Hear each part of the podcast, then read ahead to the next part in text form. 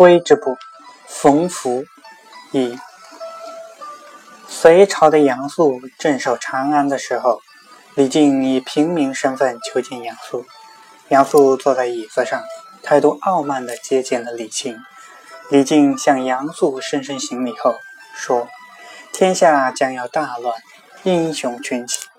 杨公身为国家重臣，理应谦恭下士，网罗豪杰，引为心腹，怎能坐在椅子上接待客人呢？”杨素听完这番话，就急忙改变了态度道歉。当时杨素身边都围绕了好几名侍妾，其中一位手拿红符的侍妾长得最漂亮。他对李靖的言行特别注意。当李庆告辞离开之后，他特地跟随李庆出去，站在台阶上，手指小丽说：“赶快去问问刚才离去的那位客人，他科举功名第几，现在家在哪里？”李靖都详细回答了小丽。那侍妾在一旁听完之后。又默默复诵了一遍，才进入屋子。李庆回到旅店后，睡到半夜五更天时，突然听到有人敲门，并且很小声地叫他的名字。他打开房门一看，看到一位身穿紫衣、头戴纱帽、拄杖拿着一只口袋的人。李靖询问，回答说：“杨家那冯符的事情。”便请他进入屋中。侍女脱去外衣、纱帽，向李靖行礼。李靖惊慌打礼，并问明他的来意。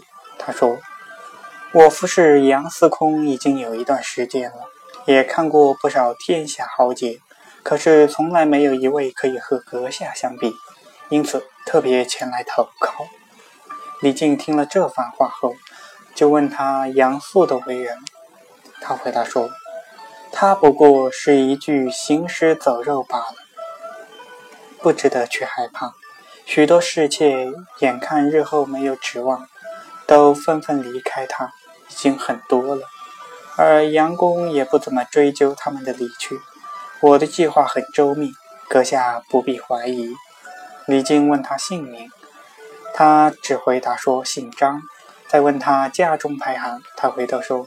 排行老大，李靖看他容貌举止以及说话的语气，简直如天人一般。李靖意外得到了冯福女，心中既高兴又害怕，然而下意识中又总觉不妥，总感觉外面有偷听者的脚步声。几天之后，传出追捕冯福女的消息，但是言辞还不是非常的严峻。李靖觉得事不宜迟，立即让冯福改扮成男装，骑马冲在大门，奔向太原。两人途经过灵石，投宿在客栈里。一天，厨房的炉火上正炖着一锅肉，肉要熟了。红福女披散着一头及地的长发，站在床前梳头。李靖在客栈外洗马，突然有一位客人来到客栈门口。他中等身材，蓄着满腮红胡子，骑着一匹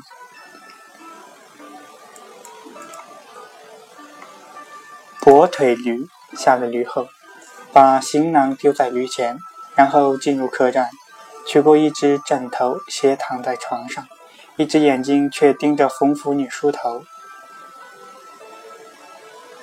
李靖见后非常生气，正想要发火，可冯福女在观察这位客人的举动之后，却用身体挡住那个人的视线，摇手制止了李青，让他先不要发脾气。冯福女赶紧梳完头，整理好衣裳，然后上前行礼，问客人姓名。客人躺在床上，回答说：“姓张。”冯福女说：“我也姓张，算起来应是你的妹妹了。”急忙参拜，又问：“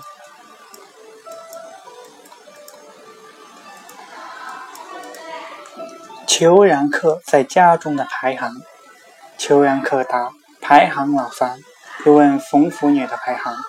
冯福女说：“我排行老大。”裘然客高兴地说：“今天有幸认了一个妹妹。”冯福女招呼说：“李郎，来见三哥。”李靖向他行礼致意，于是三个人围坐着闲谈。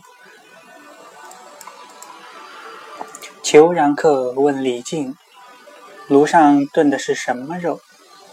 李靖答：“是羊肉，好像快熟了。”裘然客说：“肚子饿了。”李靖出去买来胡饼。裘然客从腰中抽出一把匕首，割肉。三人一面配配着饼吃肉，又要来酒喝。裘然客从皮囊中拿下酒菜，原来是一颗人头和一妇人的心肝。裘然客把人头放在放回口袋中，用匕首切开心肝，邀李庆和一起吃，并且说：“这个人是天底下最忘恩负义的人，我花了十年时间才找到他，并砍了他的头。”接着又说：“我怎么看李郎，你都只是一个穷书生的样子，你是怎么得到这位绝世美人的呢？”李靖不敢有所隐瞒，就将结识冯府女的经过说给裘然客听。裘然客笑着说：“原来是这样啊！我想，光凭你自己，无论如何也没有办法获得美人心。那么，今后你有什么打算呢？”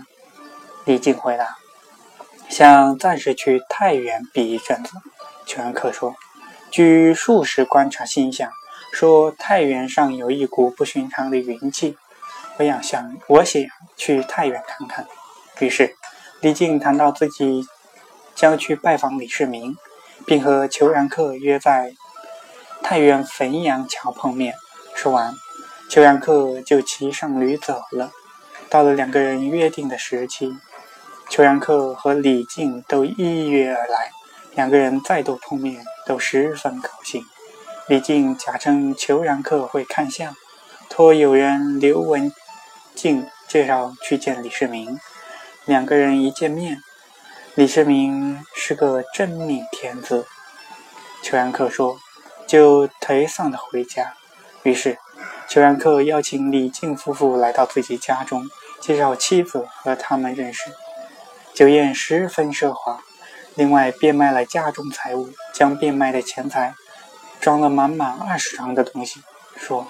赠给李郎辅佐真主建功立业，他自己却和妻子穿上军服，跨上快马，带着一名奴仆飘然而去，一眨眼便看不到踪影。后来，李靖辅佐李世民统一了天下，被封为魏国公。